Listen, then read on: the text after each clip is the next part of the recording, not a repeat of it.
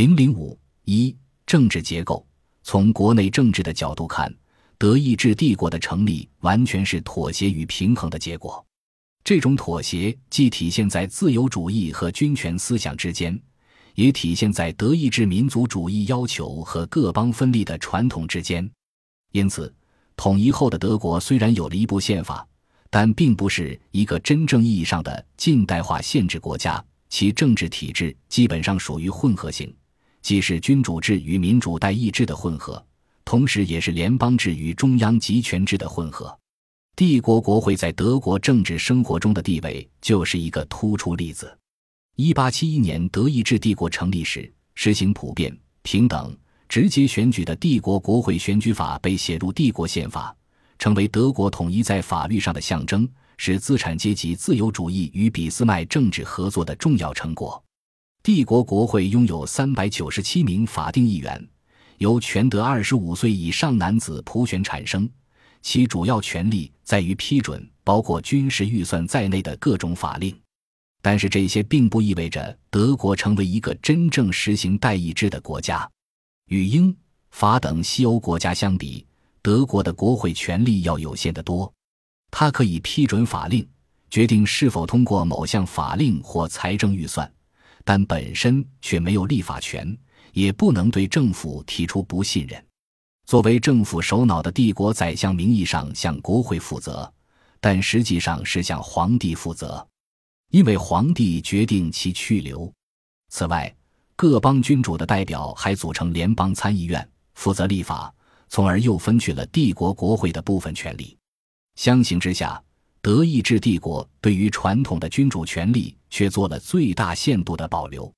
君主与代议机构、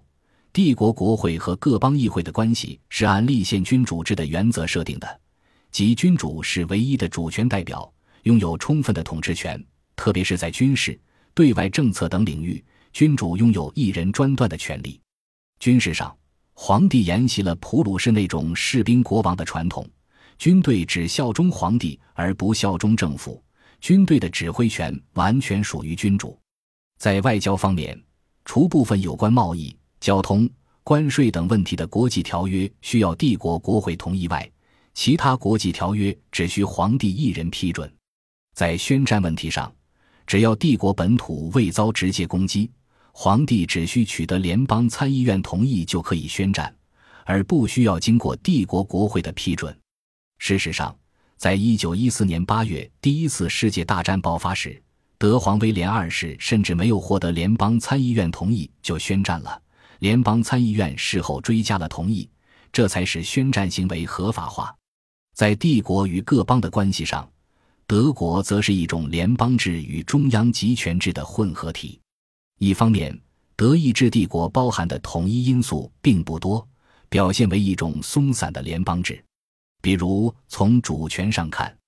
各邦君主是国家主权的共同享有者，仅仅在国际交往中，皇帝才是德国唯一的主权代表。这一点在皇帝称号的确定上就可看出。一八七一年帝国成立时，威廉一世试图使用德国的皇帝这一称号，但由于其含有对其他各邦拥有主权的意思，而被巴伐利亚和福腾堡国王拒绝。最终改为只具有民族意义的称号“德意志皇帝”。在军队构成上，德国最重要的军种就是陆军，而陆军是由几个主要邦的陆军凑起来的。平时主要向各邦的君主负责，战时才形成统一的德国陆军，并由皇帝行使指挥权。一些重要的军事机关也属于邦，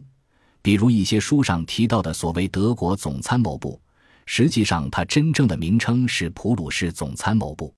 从机构和位置设立上看，只有帝国国会和宰相是代表帝国层面的。帝国不设各部，而是由宰相的办公室负责帝国具体的行政事务。直到1878年，宰相办公室才进行扩大，分出八个帝国办公厅，分别负责外交、财政、内务、海军、邮电、铁路、司法和阿尔萨斯、洛林事务。其负责人称为国务秘书，所以德意志帝国不存在部长，除宰相以外，也不存在别的帝国大臣。另一方面，德国又不是一种真正意义上的联邦制，这主要是因为普鲁士邦在帝国事务中起着过于重要的作用，比如它拥有帝国二十三的土地和三十五的人口，德国最重要的原料产地和工业基地都在其境内，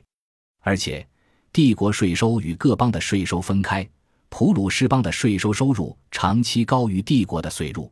到一九一三年时，普鲁士的总税入仍比帝国总税入高约一点二亿马克。